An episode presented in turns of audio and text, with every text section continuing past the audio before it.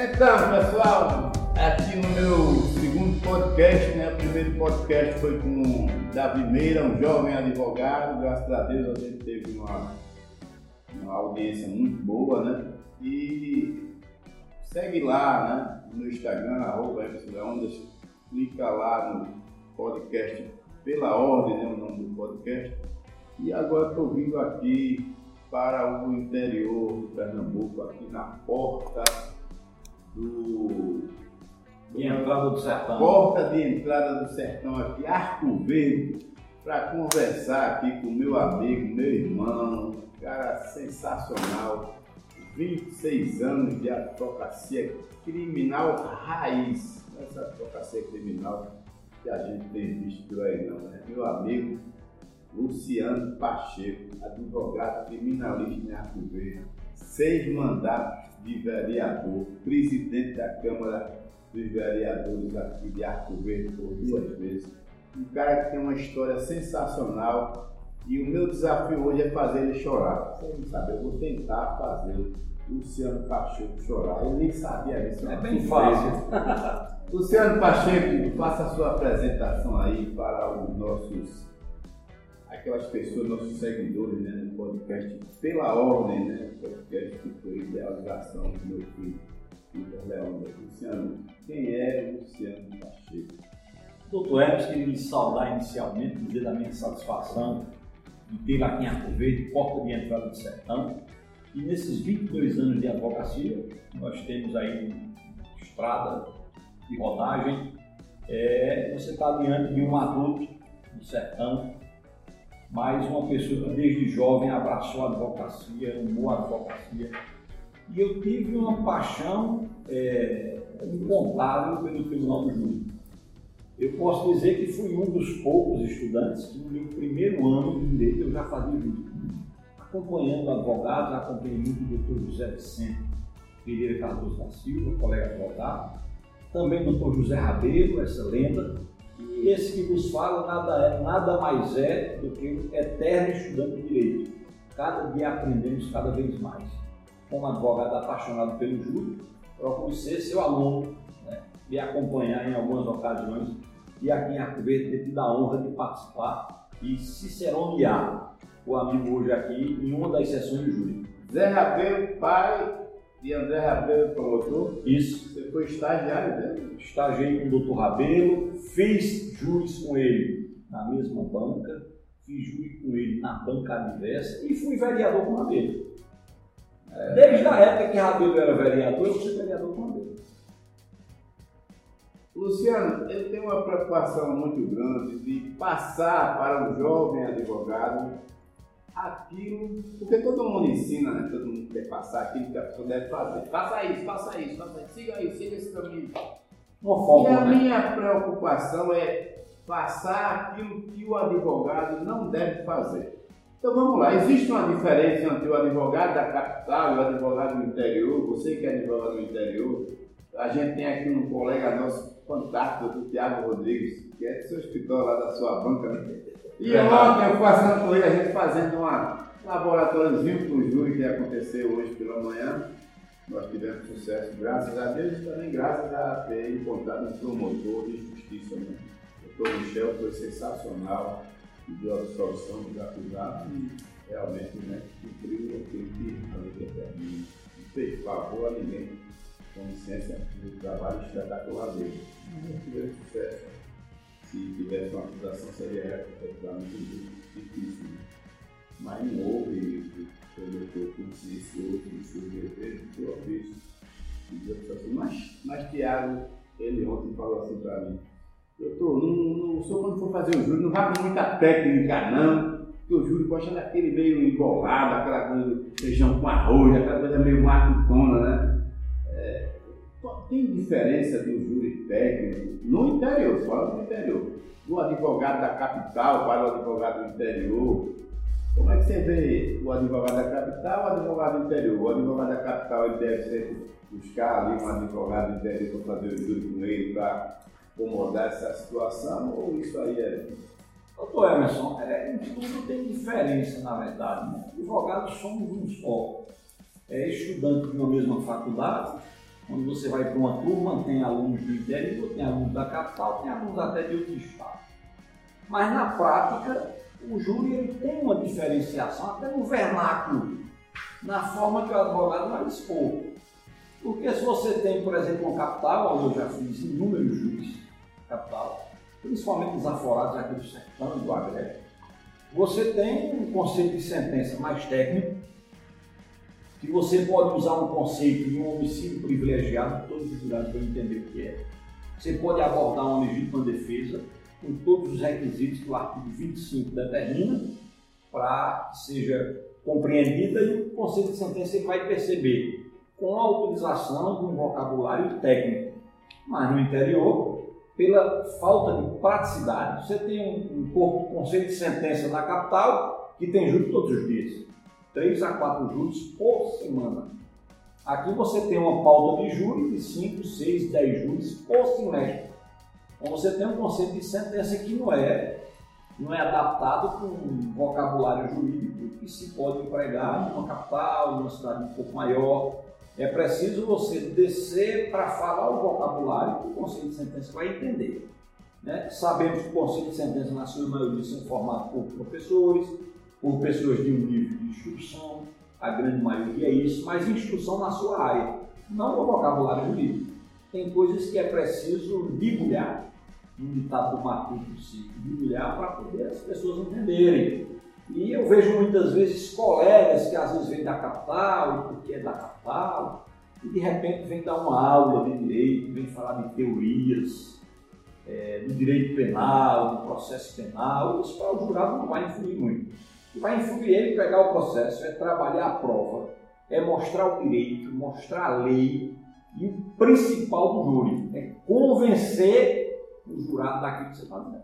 Mas é, você acha que é mais mais fácil para o jurado, o conselho de sentença, o jurado mesmo do interior, porque o jurado do interior geralmente ele conhece o acusado e a vítima e conhece também a vítima, não é? O da capital não conhece. Essa é, dificilmente ele não conhece nem o acusado nem conhece a vítima.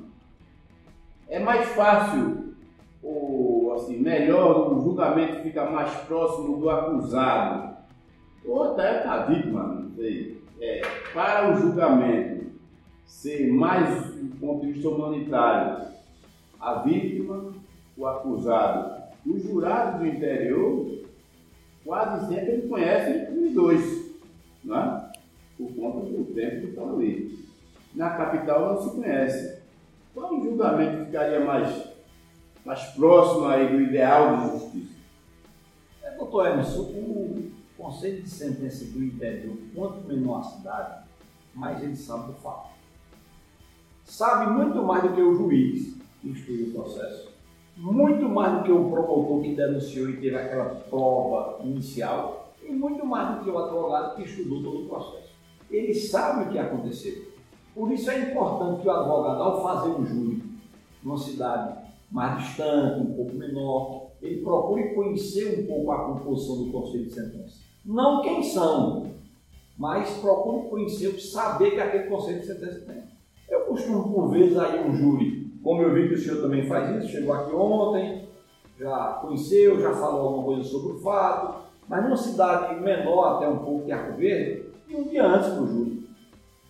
E ali com a barraca tomar um café, e ali almoçar, e, e ali bater um papo na praça, e perguntar sobre o caso. Ninguém sabe que você é um advogado, você não vai chegar, olha, eu sou advogado do júri amanhã. Mas e aí? Lembra daquele fato que houve aqui e tal? que aconteceu? O que é que você me diz? Doutor Emerson, os cabas rasgam. A vítima não prestava para nada, doutor. A vítima estava na cara do povo aqui. A vítima era um tranca-rua, fazia isso. O acusador homem bem, cara trabalhador, cara que está sendo acusado injustamente disso aí matou para não morrer ou não cometeu o crime. O povo faz a defesa. Então, quem é esse povo que você conversou um dia antes? Conselho de sentença. Não são as pessoas do Conselho de sentença, mas são as pessoas que moram na mesma cidade. A cultura da cidade, É o mesmo. O júri da capital ele é um júri é. que ele, muitas vezes, muitas vezes, né, não leva muito em consideração quem é ali. Interior isso pesa. Olha, vítima com antecedentes, vítima com uma vida desregrada. O conselho de sentença não julga só acusado, não. O conselho de sentença julga acusado e vítima. A vítima, pelo histórico dela, era capaz de ter tentado contra a vida do acusado? Quem teria interesse na morte da vítima? Só o acusado teria interesse? Vamos ver os problemas pretéritos que a vítima teve? Aí você vai elencar as possibilidades da autoria daquele crime. Então, o conselho de sentença da capital, o conselho de sentença do interior, tem seus, seus detalhes. Tem um detalhe que o advogado ele deve perceber isso. Tem que haver uma percepção do advogado. Tem um caso que ele é julgado do mesmo jeito e isso é julgado do mesmo jeito aqui em Arco. Mas tem processo que tem peculiaridades. E essas peculiaridades você tem que explorar de acordo com o local. Você não pode chegar numa capital e querer fazer um júri como se tivesse basicamente interior, e falando de forma amistosa, e de vir e se prender só a isso. Não, Recife, Caruaru, cidades maiores, que tem um conselho de sentença mais prático, eles vão muito para a prova técnica. Vão abordar a perícia, vão abordar os depoimentos, o que aconteceu, se a prova é suficiente para a condenação. Agora, eu não tenho que reclamar da capital. Eu tenho talvez 95% de sucesso na capital, de absoluções, mas não tenho mais. Porque eu gosto do critério que o Conselho de Sentença da capital usa. Perguntas, faz intuição ao próprio acusado, faz intuição à testemunha. Então ele tem essa experiência, essa vivência. Então no interior é preciso saber dosar, e aí vai do advogado, saber dosar o que precisa realmente utilizar de estratégia e de técnica lá na capital, de estratégia e técnica lá no interior. Por exemplo, saber, nada mais prudente do que um advogado, eu vou fazer um júri, vamos lá em Catene. Aí eu ligar para um colega de Catene e dizer, rapaz, diz aí como é o perfil do promotor. É provocador, é justo, como é a linha do Cristiano. Não é promotor. É preciso a gente conhecer o nosso inimigo. Digo inimigo, entre aspas, com quem nós vamos debater ideias e teses. É preciso todo um cuidado. Alguém acha que fazer júri é pegar o processo que está debaixo do braço e não fazer o juiz na. E não pode ser isso. Eu tive uma experiência, Luciano, eu fui para uma cidade, não vou dizer a cidade para não haver possibilidade de identificar quem foi acusado. Fazia recepção em Minas Gerais. E era um rapaz que chegou num, num bar e uma pessoa comentou que no dia que encontrasse o pai dele ia matar o pai dele. Eles comentaram uma ameaça de morte ao pai dele. E ele não teve dúvida, ele foi em casa, o outro dia pegou a arma e foi. E lá na casa do desafeto do pai dele, matou o rapaz de um dia. Ele tirava bem, o rapaz jovem, atirou e matou o, a, a pessoa que teria dito que iria matar o pai dele na hora que encontrasse com ele. E eu fui, eu fiz isso que você falou aí, eu fui dois dias antes para essa cidade interior. E foi engraçado que eu de manhã não conhecia a cultura, era uma cidade bem pequenininha, lá no interior de Minas Gerais, bem engraçado. E eu botei o casaco e acordei de manhã e fui lá para a praça, onde estavam os anciãos. Era engraçado que um monte de anciãos, assim, tudo velhinho lá, jogando dominó. Jogando dominó, é. Jogando dominó e fumando cigarro de pacaia. E aí eu me disfarcei ali, como você disse, ninguém sabia que eu era advogado, dei aquele. Comprei aquele chapéuzinho, ainda fiz um chapéu e sentei ali no meio do pessoal. E comecei a dizer, ó, aqui tem um caso, como é que é a cidade? Se o camarada ameaçar pai de outro, ele for lá e matar ele disse, doutor, aqui é o seguinte, se ameaçar o outro, ameaça aqui vai lá e mata, porque quem ameaça o outro vai esperar que ele vá lá e mata. Essa é a concepção, a cultura local. A cultura do local era essa. Mas o camarada não vai ser julgado, não vai ser condenado. Se for julgado aqui, não vai nada. Aqui não tem isso. Aqui ele é absolvido. Tá certo. E olha assim, ganhou tudo, né? Porque a cultura dali, que ali vai falar o que o povo passando não tinha legítima defesa, lá a cultura daquela cidade era que ninguém pode ameaçar ninguém. E se ameaçar o outro, pode ir lá e se antecipar e matar o outro. Veja que cultura, né? Mas eu preciso saber, antes de ir, enfrentar o plenário do Não fiz esse júri não, porque o júri foi adiado, foi pedido de desaforamento, e eu acho que o promotor lá que chegou lá sabia que a cultura era essa, e sabia que eu ia ser absolvido, e aí já pedi desaforamento e eu depois não completei aí o trabalho, entrou um colega lá e substituiu, mas eu soube depois que o rapaz era absorvido meio domingo, o julgamento civil já estava lá para a capital, lá Minas Gerais. Mas, Luciano, eu queria. É, muito boas as suas colocações sobre essa diferença entre a capital e o interior, né? Mas, é, fala um pouco aí de você. Eu queria saber, eu, eu, não que eu não é desmerecendo os advogados que nasceram, que tiveram a oportunidade de nascer em berço de hoje. Eu gosto muito da minha história, eu gosto da minha história. Meu pai era ferroviário, não pôde, não podia pagar a minha faculdade, pediu dinheiro emprestado com a agiota para poder pagar a minha faculdade. A minha faculdade foi feita e realizada com muito sacrifício. Ainda hoje tem uma promessa. Pacto, a gente faz pacto com Deus. Né? Mas eu fiz uma promessa que um dia ajudar as pessoas que pudessem, se eu conseguisse me formar e conseguir, graças a Deus, me formar. E ajudo muita gente hoje que não pode pagar uma advogada uma pessoa que procura não pode fazer uma advogado, não deixa de advogado. Essa pessoa, com certeza, você faz a mesma coisa. É, como esse fato que eu conheço o advogado realmente que não tem aquela ideia só de pode ser mercenário, mercenário, né? Essa expressão é mercenário, não tem essa que a advocacia no balcão de negócio. Claro. Eu consegui me formar com o crédito educativo, tive um crédito educativo, consegui me formar, graças a Deus, e algumas pessoas dizem que eu sou um advogado de sucesso, eu não considero. A cidade é pequena. Eu sou um dos Estou há 40 anos na advocacia criminal, você está há 22, no começo eu falei 26, mas 22 anos, uma longa estrada, é metade, quase metade da minha. Eu tenho muito que aprender, posso errar muito para Mas, é, Tiago, Tiago Rodrigues está com 10 anos, falou para mim hoje, mas eu queria saber como é a sua história, como é que você chegou na advocacia criminal. Conta aí um pouquinho da tua história, da tua família. Teu pai, tua mãe, teus irmãos. Como é que você. O que é que te levou a se tornar um advogado criminalista e chegar hoje nesse sucesso que você tem? 22 anos de advocacia criminal, você é um advogado de sucesso, você é um advogado conhecido, você é um advogado respeitado você é um advogado que tem ética, você é um advogado que todo mundo gosta de você, tá certo? Até as pessoas que todo mundo tem inimigos gratuitos, até os seus inimigos gratuitos, eles lhe respeitam e têm um respeito muito grande por você. Não se interesse. A cidade de Arco Verde, ele é reverenciado por seis mandatos. O vereador, duas vezes que da Câmara, não chegou a deputado, mas tenho certeza que vai chegar, um dia chega, a sua oportunidade. Você luta por isso. Por isso que aquela pessoa que tem posição de ir lá o povo. Duas coisas. Primeiro, fala o que é que te levou, como é que você chegou a ser um advogado criminalista. E depois eu vou fazer outra pergunta para você. Fala da tua vida. Depois a gente vai para outra pergunta. Nós começamos, doutor Emerson, eu sou filho natural de Arco Verde, nasci em Arco Verde, meu pai é contabilista, minha mãe dona de casa. Sou uma família de mais três irmãos.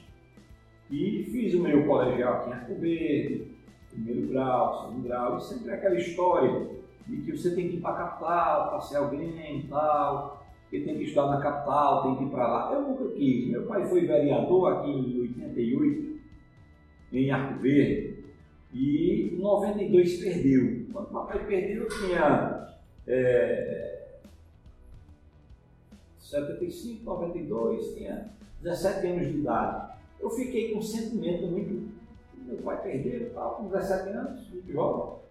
E aí comecei a me envolver no movimento popular, no movimento social, associação de moradores, nasci no colégio, sempre representante de turma, comissão de formatura. Então, é, sempre é, é, a motivação foi o fato de teu pai ter perdido. Isso. Aí eu queria você candidato.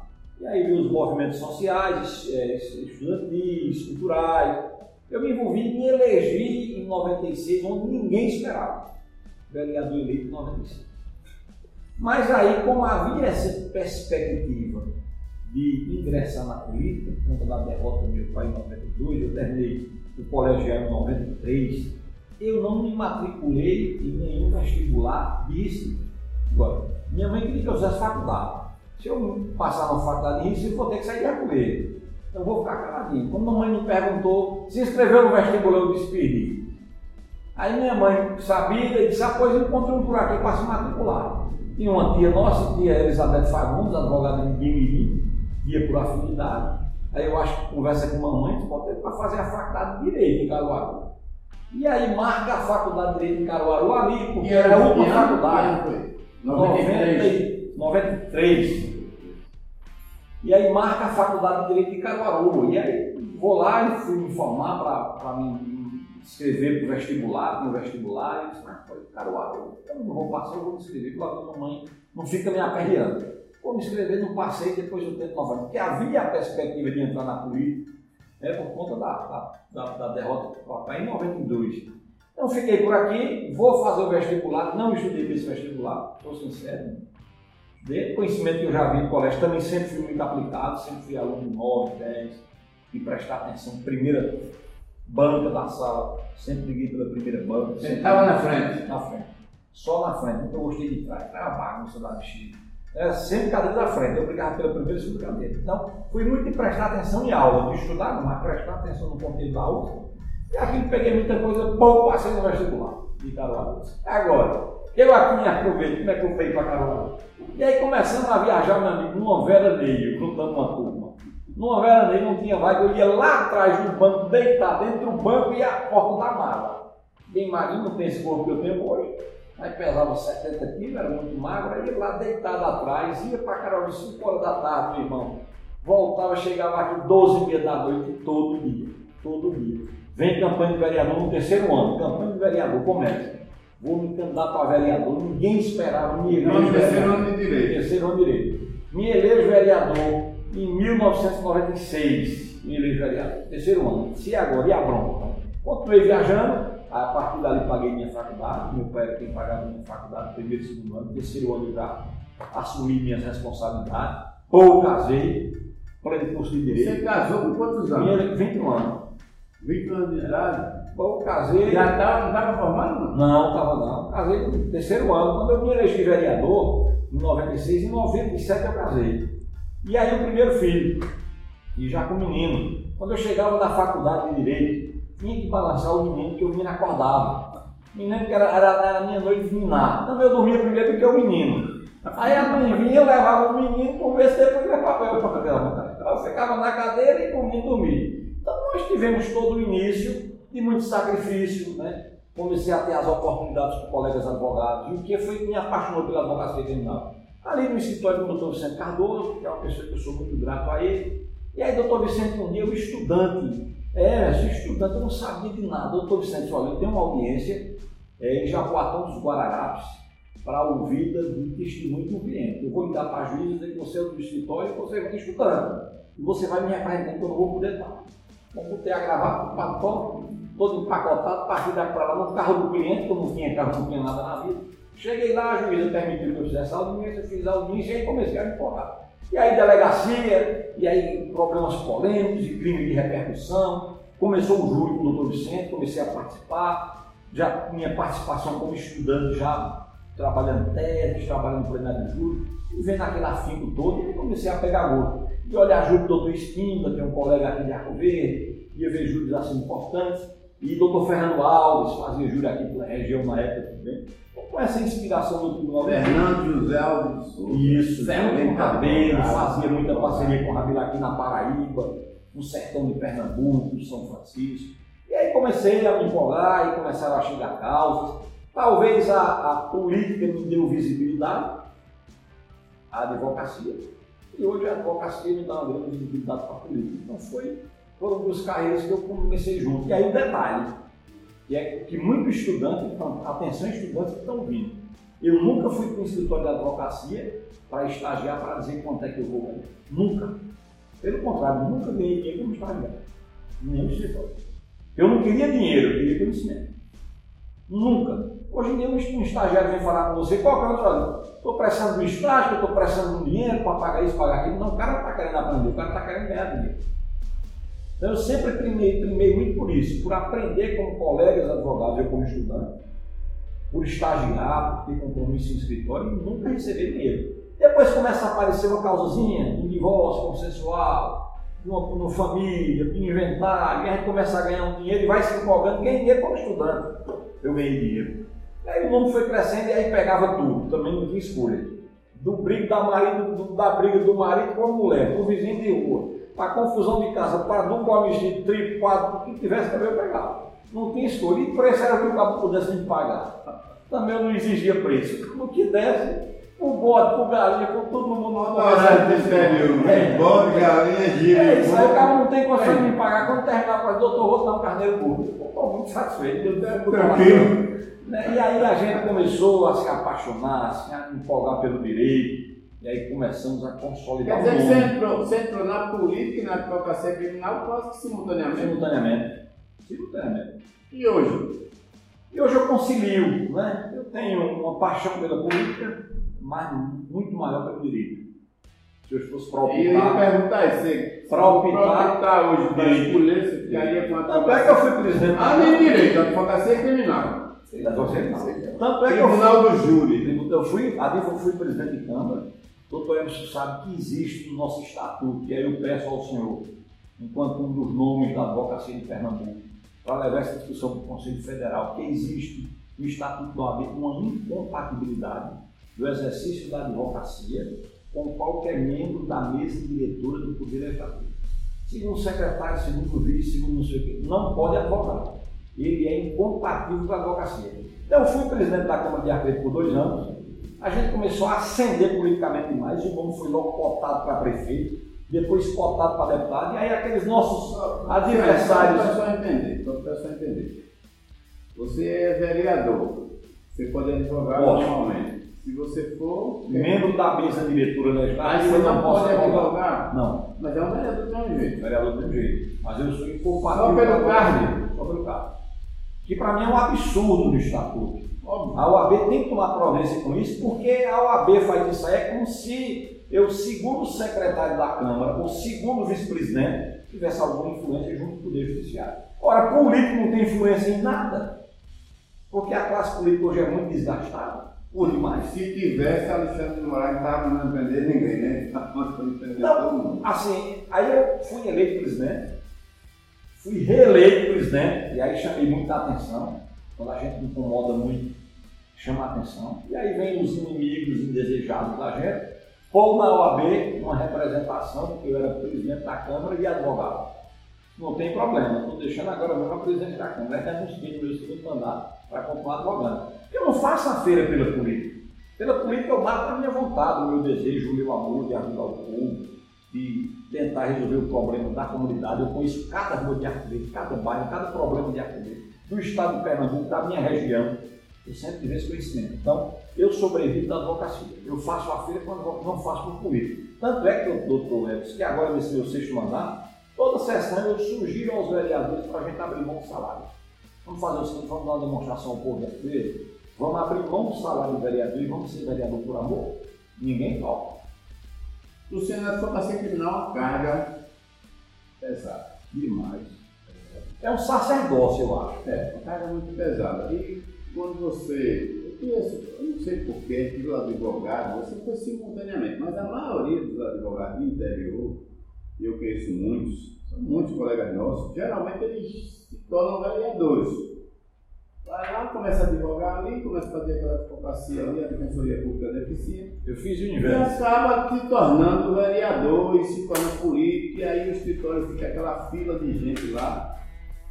E eu Hoje eu estava até engraçado, eu estava no vídeo lá com você, quando você abriu o seu WhatsApp lá, tem um monte de. Eu falei, como é que você suporta é, isso? É, eu hoje não me excluí muito do grupo do WhatsApp, que é uma coisa assim, toma muito, muito besterol mesmo. Mas veja, a advocacia criminal já é um sacerdócio, já é um, uma carga pesada. A política eu acho muito mais, porque o povo é você com o povo ali representando o povo o povo todo atrás de você pedindo coisa, então você ficou com duas cargas pesadas.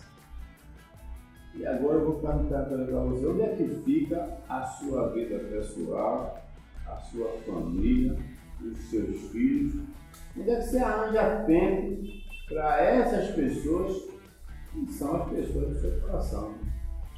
É para o pai lá dentro da política e dentro da advocacia para andar junto. É, a única solução que eu não tenho mais. Eu não tenho tempo. Minha menina veio logo para a faculdade de Direito, já estava fazendo meus processos, estava fazendo casa meus processos. Minha menina, meu menino fez oitavo período de Direito, disse, pai, eu não me identifiquei com o curso. Aí foi para fazer medicina agora, está no quarto período. E minha esposa me acompanha na política e me acompanha também em júris. Quando eu tenho um júri, acompanha. Quando eu preciso viajar para São Paulo, ver processo, ela vai comigo. Para a Bahia, para o Paraná, para o Pará. Sempre quando eu preciso viajar, ela vai me acompanhando. Eu não tenho como dizer, não, eu tenho um horário fora. Tem quê? Quem? Qual é o que tem horário fora? Quer todo dia o WhatsApp, todo hora o WhatsApp. Eu não, eu me comunico com as pessoas pelo WhatsApp. Eu não sou aquele que veja mensagem de expresso. Não, não só sou político que eu gosto. Não sou político forçado. Então respondo a todo mundo. Às vezes a gente tem um conflito em casa porque a está na cama dormindo de noite e está com no zap. Eu sei que é que vai dormir no quarto, não, fica aqui mesmo, eu fico dormindo com ela no quarto. Mas eu tenho que usar alguém que responder as pessoas. Então, você sai conciliando a política com a advocacia e com a família. Eu sempre tenho esse, essa capacidade de conciliar. Sei que é sacrificoso um pouco para a família, é, mas é uma opção, quando me conheceram foi assim, e assim vai Todo advogado criminalista eu nunca tive esse, esse sentimento, eu já tive frustrações na minha vida, já tive, mas nunca tive vontade, em momento, para querer desistir da advocacia criminal. Tá? A advocacia criminal, quando você falou, eu vou, eu, eu, se eu tivesse que escolher, eu escolhi a advocacia criminal, a advocacia criminal não tem mandato, é você por você mesmo. O mandato você tem que estar realmente do lado do povo, com o povo, pelo povo que o povo continue colocando você lá na cadeira. Né?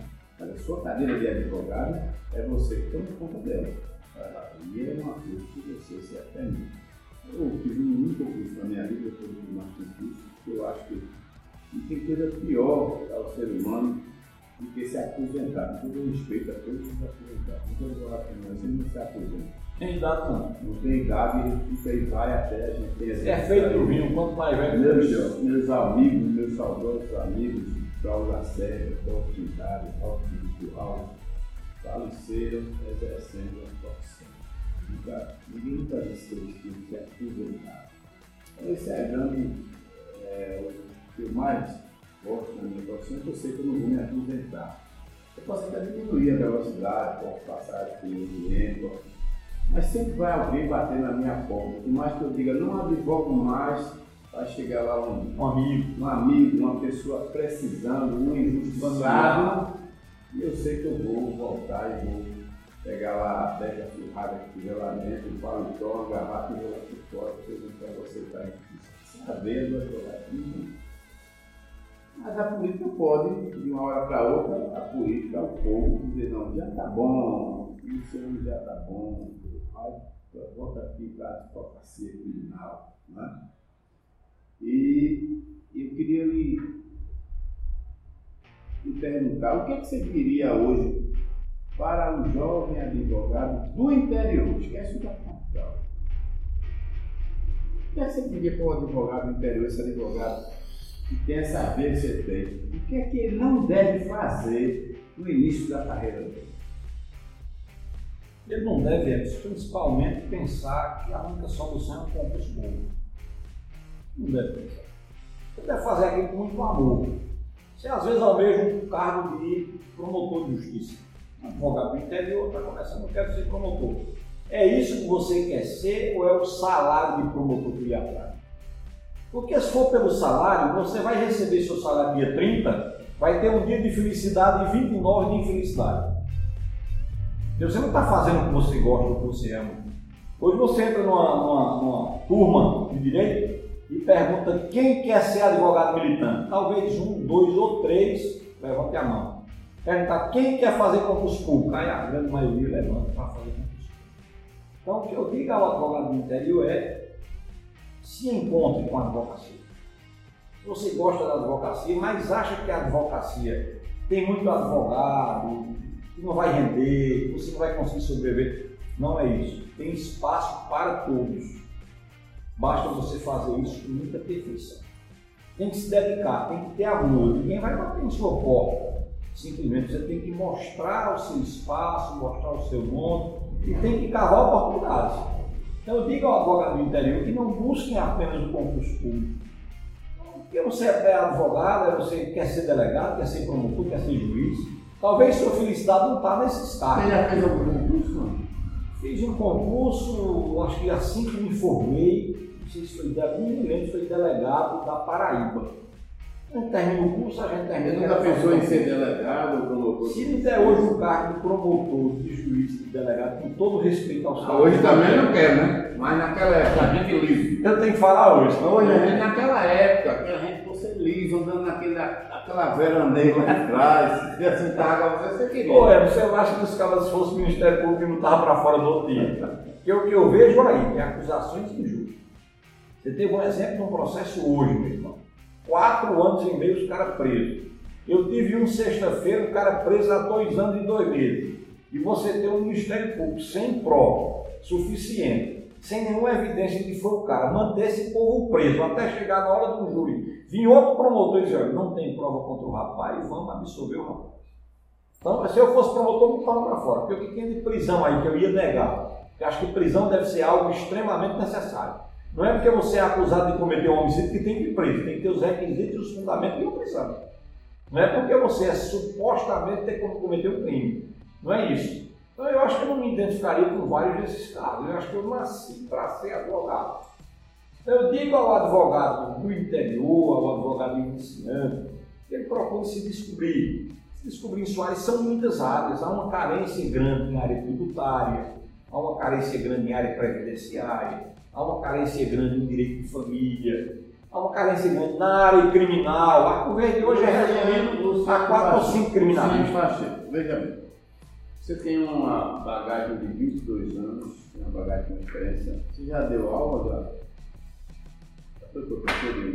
Fiz pós-graduação, fiz um bocado de preparação. Onde é que eu vou arrumar tempo, filho de Deus, mas com a advocacia? Mas você não tem interesse assim de.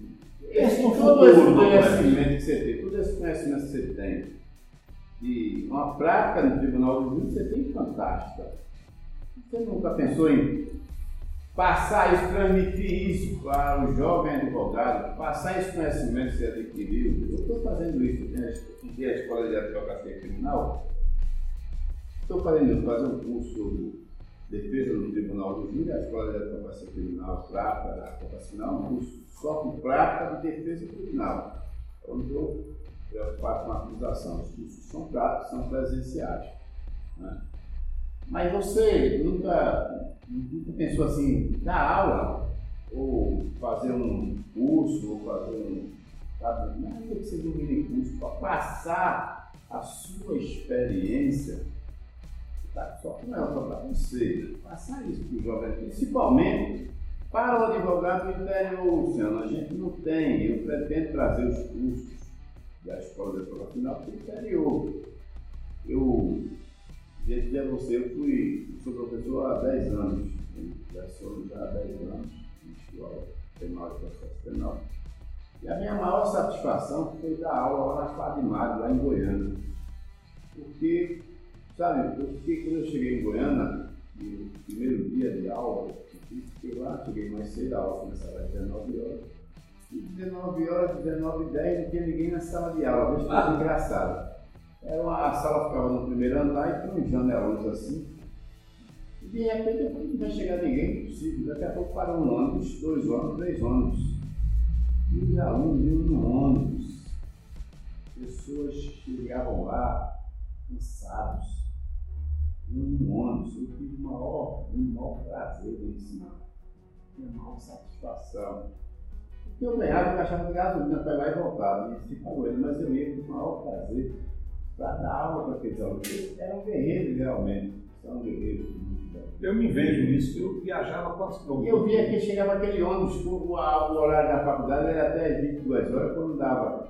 Quando deu o primeiro dia dela, foi engraçado, quando deu 19, é, 21 e 20, todo mundo abandonou a sala de aula, porque o ônibus saía às 21 e 30, que era um ônibus fretado, lotado, sei lá, da prefeitura, das cidades que eles moravam.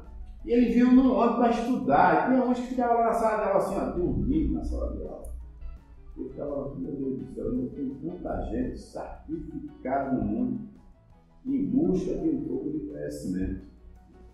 Você não pensa assim, eu sei, principalmente você como político aí tem que bota aqui uma escola, eu venho com você aqui, uma escola de advocacia criminal, para o jovem advogado, tá aí.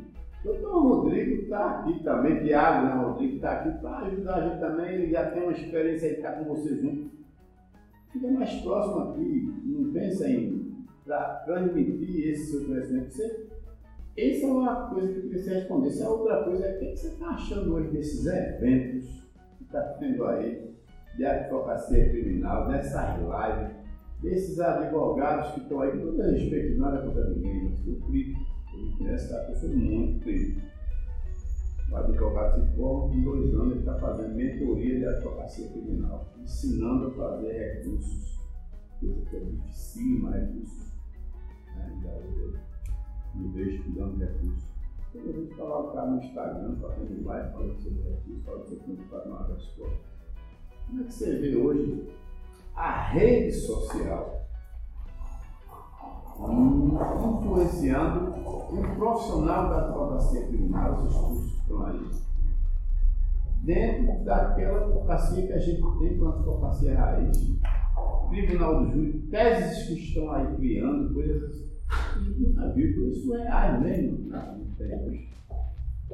A sua opinião sobre, sobre isso aí? Respondendo a primeira pergunta, como Vitor já tive muito tempo, lecionar, exercer o magistério. Eu nunca encontrei tempo num momento para isso, porque aquele tempinho à noite que a gente tem para cuidar um pouco da família, coisa então eu teria que abrir mão para chegar toda noite, tarde da noite. Então, até há pouco tempo atrás eu não imaginava isso. Depois surgiu a possibilidade de uma pós-graduação em ciências criminais, acabei fazendo pela ESA, pela Guatimatu, para já ir preparando um terreno para fazer isso quando o tempo for sobrando mais um pouco. Depois já pensei deixar a política para me aproximar melhor do magistério, mas na prática eu procuro exercer isso. Todo júri negro ele é acompanhado na minha banca de defesa por vários estudantes e na assistência por estudantes até demais. Fui fazer um júri em Garanhuns, que toda a plateia era lotada por alunos da Faculdade de Direito da Garanhuns. Sabia que esse júri era um processo muito polêmico na cidade, eu era o advogado, e acabaram indo para lá e ficaram do começo até o final do júri que entrou pelo NUIC. No caso do carreteiro lá, em Garanhuns, que tinha assassinado a esposa, jogado corpo na Bahia, e foi um júri que foi antecedido de protesto na cidade, de evento. Você tem ideia, num júri como esse, na, na acusação estava o promotor, assistentes de acusação, coordenadoria da mulher do Estado, do município, núcleo de defesa da mulher, mulher não sei. E aí a gente sempre procurou estar junto e estudar. Quando eu vou fazer um júri, no último júri que eu fiz aqui, a promotora me chama, o juiz me chamou de doutor Luciano, vem cá. Eu não vou permitir essa aglomeração na banca de defesa, não, porque aqui pode esperar algum tempo. As doutoras são os estudantes, porque aprender um pouco. É a oportunidade que eles têm de júri. Nessa pandemia, está com dois anos que o estudante não vê júri. Ele vai passar a faculdade sem ver júri. Aí eu jogo na banca de defesa vários estagiários, aquele mais próximo, e na assistência mais outro tanto. Quando eu viajo para fora também do mesmo jeito. Fui fazer um júri na uma vez, eles locaram uma van, os estudantes da faculdade, locaram uma van para assistir o júri na. Eu sempre procuro convidar, divulgar nas redes sociais, avisar. E procuro ensinar. Sempre vou para audiência que tem um estudante, tenho muito respeito pelo estudante. Chegou você é estagiário, senta aqui do lado, pergunta alguma coisa, pega um processo, abre, se tiver dúvida, me pergunta. Então, eu sou muito aberto com os estudantes de direito para procurar fazer deles grandes profissionais, como você é, como procuramos ser, como outros colegas também são. Então, eu acho que um pouquinho mais na frente aí, uns 4 ou 5 anos, talvez a gente vá tentar me enveredar mais. Já tenho dado algumas, não digo palestra, palestra é para quem é doutor, para quem mas tenho feito conversas em alguns eventos que eu sou convidado, em alguns encontros de advogados, de estudantes, de aula inaugural de faculdade, eu estou sendo muito convidado para as aulas inaugurais das faculdades. Tive agora na, na, aula inaugural, antes da pandemia da faculdade, sem faculdade aqui de Arco Verde. Eu tenho participado muito disso, tentando compartilhar esse conhecimento. Quando Deus nos permitir, tudo era um tempo de Deus, não um tempo da gente. Quando Deus permitir que abra um espaço, talvez a gente venha abraçar um pouco mais o magistério de forma de carreira realmente. Mas por enquanto vamos seguindo isso aí. Quanto à segunda pergunta, o que é que você acha dos eventos que estão sendo feitos aí? Muito cuidado para quem está assistindo, porque às vezes a gente vê uma live onde as informações estão sendo repassadas de forma errônea. Às vezes alguém pensa que sabe demais, ninguém pode imaginar que sabe demais. Sempre o mais sabido que exista, sempre tem que aprender mais algum. Ele não sabe de tudo. Né? Não tem aquele que saiba de tudo que ainda não precisa de mais alguma coisa. Então eu vejo às vezes muitas coisas acontecerem mais por mercantilismo, né? captação de recursos. Às vezes divulgar o nome, captação de clientes às vezes coisa que a gente começa a ouvir aquilo ali depois de liga, porque aí não tem controle. Você ouvir muita coisa que tem, vai acabar desaprendendo. Você tem um conhecimento e começar a ouvir outra coisa. Eu acho que, como o doutor Elcio diz, advogado raiz, eu estou vendo, eu vendo muita gente aí Nutella. Estou vendo uma geração Nutella aí. O cara que está chegando, se formou, pegou o canudo da caneta e aí é o bambambam bam, bam da história e vai e vira e mexe. Nada contra quem está começando. Agora, eu acho que tem que ter muita responsabilidade quando a gente repassa conteúdo. Oratória. Advogado raiz, advogado Nutella. Oratória. Curso de oratória para se tornar um advogado criminalista. Ou isso é dom? É dom. É dom? É dom. Eu não, conheço. Você não acredita que eu posso pegar ali um recém-formado e dizer, vai ser um criminalista, vamos fazer um curso de oratória, vamos ensinar as técnicas do juiz e trabalhar ele, treinar, treinar, né? A palavra, treinar ele para ele se tornar um advogado criminalista tribuno no júri. Técnica de júri ele pode pegar, técnica de júri. Agora, oratória é bom. Eu nunca fui para um curso de oratória, eu nunca fui para participar de nada, é bom que a gente tem. Então eu acho que a oratória é uma coisa que. Por que é que tem advogado de júri e tem advogado que não faz júri? Por quê? Porque o cara não se define com o júri. É advogado que. Mas se ele for treinar, ele aprende, não tem tanto curso aí para treinar, tem tanta gente dizendo assim, se torne um orador. Doutor, é, oratório é complicado. Você pode até ter, por exemplo, a timidez, e o curso de oratório vai lhe ajudar um pouco mais. Né? É, a expressão corporal, vai dar uma orientação sobre a expressão corporal, alguma coisa assim. Agora, na hora do pega para capar, na hora da onça beber água, você tem o dom ou você não tem o dom. E o mais interessante é que às vezes você não tem o dom e você quer ter ele a pulso e aí acaba desmantelando. Aí é que, aí é que a, nota sai pior do que o tom aí, meu amigo. Aí é que desmantela. Eu acho que a gente tem que ter muita responsabilidade naquilo que repassa. Um curso, né, uma palestra, aquele conteúdo que é repassado e hoje que tudo fica gravado. Antigamente eu ia dar uma palestra numa escola, ninguém gravava, hoje é tudo gravado, todas essas lives, todos esses cursos e de repente pode ser um, um tiro pelo outro lado. Você é um advogado, eu vou com todo respeito assim, matutão. Sou matutão. Mas como é que está essa tecnologia? É, tudo é gravado, aí a audiência lá, passo aqui mesmo, não tem, não tem projetores, não tem nada, tem cigarro, não tem, tem projetor. Aí, como é que como é está sendo o júri? Como é que você está vivenciando PJE? Para você tem sido uma dificuldade? Você já sabe. Ou você está tá colocando, terceirizando esse serviço aí? Não, não não. Estou fazendo com auxiliar de quem é da área técnica. Né? É minha crítica. Para mim, processo de matéria de júri jamais deveria ser por videoconferência. Jamais. Como o júri, se me mandar eu fazer um júri por videoconferência, eu não faço. Pode me dar multa de 10, 20 mil, eu não faço. Júri por videoconferência, eu não vou fazer. Com a audiência por videoconferência, quem está tendo acesso a essa prova está sentindo o som ruim, inaudível, você não consegue ouvir, a expressão corporal não sai bem de quem está falando, que isso é importante para um depoimento da expressão corporal. Né? A fisionomia, e às vezes não pega, e às vezes falha, e às vezes é, nessas, nessas audiências é, pela plataforma, tem que desligar o vídeo para poder o áudio ficar bom. Se desligar o áudio e o vídeo não funciona, fica cortando. Então, para mim, deveria abolir essas audiências por videoconferência. Até a de, de audiovisual dentro da sala não é boa. De audiovisual. Eu estou tendo uma dificuldade, não sei se o doutor Elvis está tendo essa mesma dificuldade, é de exibir a prova em uma hora e meia. Como é que eu vou pegar oito horas de gravação de audiências e vou resumir ela em meia hora? Porque eu tenho que ter uma hora para eloquência, para fala, para tudo. Então, para mim, é a crítica ao sistema. Eu digo isso no tribunal de júri, quando eu estou fazendo júri. Quando a prova é imprestável, eco demais dentro da sala, zoada, som externo, alguém abre uma porta, faz é mesmo na hora que a pessoa está dizendo uma coisa importante, você não escuta o que é.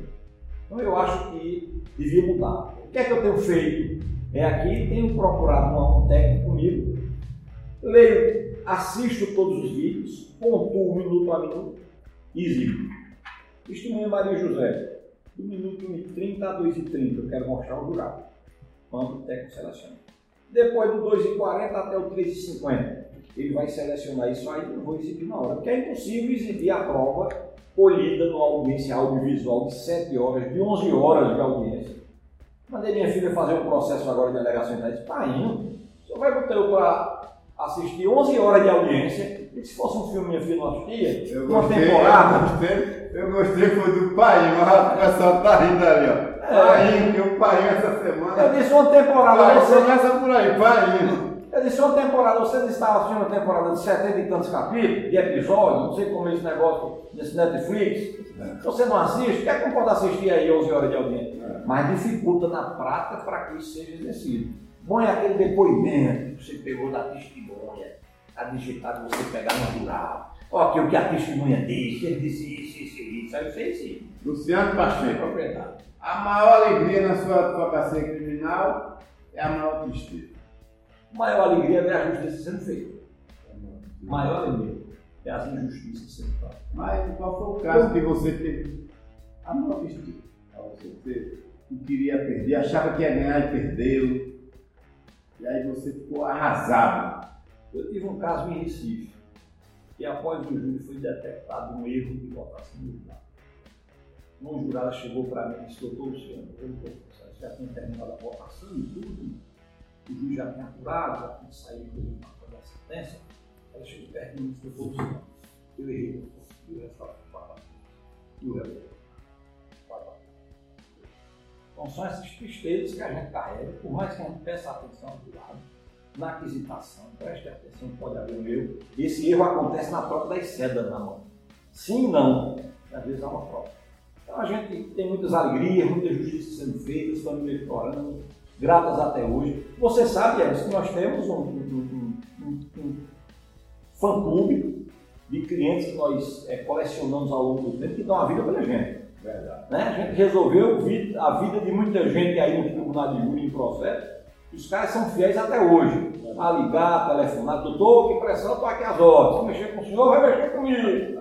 E a gente tem muita gente assim que a gente construiu. Então a minha grande felicidade é devolver essas famílias do sorriso, é devolver ao réu a liberdade. A maior felicidade, sabe qual é? Alvará de soltura. Essa é a melhor que tem. E a pior que tem, esteja preso numa prisão injusta. Vejo delegados aí utilizar advogados hoje. Traga seu cliente, doutor. Doutor, tem mandado de prisão? Doutor, tem não, doutor, tá tudo tranquilo. E você chega para o cliente lá, o cara disse, é, chegou agora o mandado de prisão, eu não sabia, não tinha visto. É, Mas, meu irmão, é isso aí. Luciano Pacheco, eu queria agradecer a você, porque você arranjar na sua agenda esse tempo para a gente bater esse papo aqui, depois de um júri, depois da gente ter né, se encontrado por aí. Agora a gente vai encerrar aqui, você vai para as suas considerações finais. O que é que eu vou ganhar mesmo? Vamos lá, a hora está mesmo muda de morango. Uma mudinha de morango. É, um morangozinho fresco. Comecei agora a trabalhar essa coisa de agricultura, morangozinho fresco. Vamos lá buscar essa muda. Vamos olhar lá, o que é que eu gosto? O que é que um advogado criminalista faz quando não está olhando o processo? Fazer quando está olhando o processo. Eu estou criando meus preá, cuidando dos meus preá da Índia, porquinho da Índia, coelho, galinha. Eu tenho lá sete capão, a coisa mais linda do mundo. Bicho gordo, capão para a gente comer quando eu não estou olhando o processo, vou lá para o meu sítio, lá no Carneiro, passo na padaria uma bolsa de pão doce quentinho, saí na hora do forno lá daquela padaria do Carneiro. Pessoal do chá, café. Pessoal do sul vai querer todo mundo para cá, eu quero ir para comer, conhecer você bater. A minha vida é essa, a minha vida quando eu estou com o processo, estou agarrado olhando uma vaca que pariu, tomando leite de uma vaca. olhando o bezerro que eu comprei, se já vai dar para ganhar dinheiro daqui a pouco com aquele bezerro, vendo o pasto tá bom, se o pasto tá ruim, é isso aí. Existe. Fazendo mudas. Peraí, um, um, um recado aqui, para finalizar aqui, para o meu amigo Tiago Rodrigues. E esse negócio de olho branco que a planta murcha tem? O exemplo que eu dou é da pimenta. A pimenta é um. Agora eu tenho um pé de laranja. Eu tenho um colega advogado que foi olhar esse pé de laranja lá, pediu uma laranja. Eu dei a laranja, ele queria levar a laranja toda, eu disse que não. Quando foi no outro dia, o pé de laranja morreu, meu irmão. Olho branco. Olho branco, olho que seca pimenta, meu irmão. Aí, meu irmão. Então tem essa coisa de seca pimenta dentro. Vamos embora buscar minha muda de morango. Segue lá o nosso, o nosso canal, toca lá no sininho, podcast pela ordem. O Thiago Pacheco, abraço grande.